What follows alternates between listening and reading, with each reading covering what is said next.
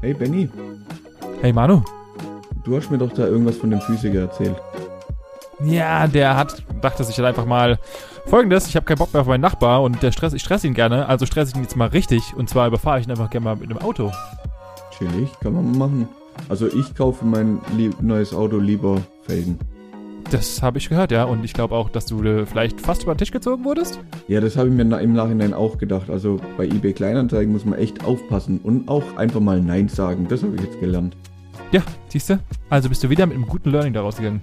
Aber weißt du, wo ich nicht Nein sagen kann? Hm, Essen? Und zwar bei 20 Euro für ein Kilo Spargel. Da schlage ich zu. Das ist meins. Das nehme ich mit. Ja, da hast du.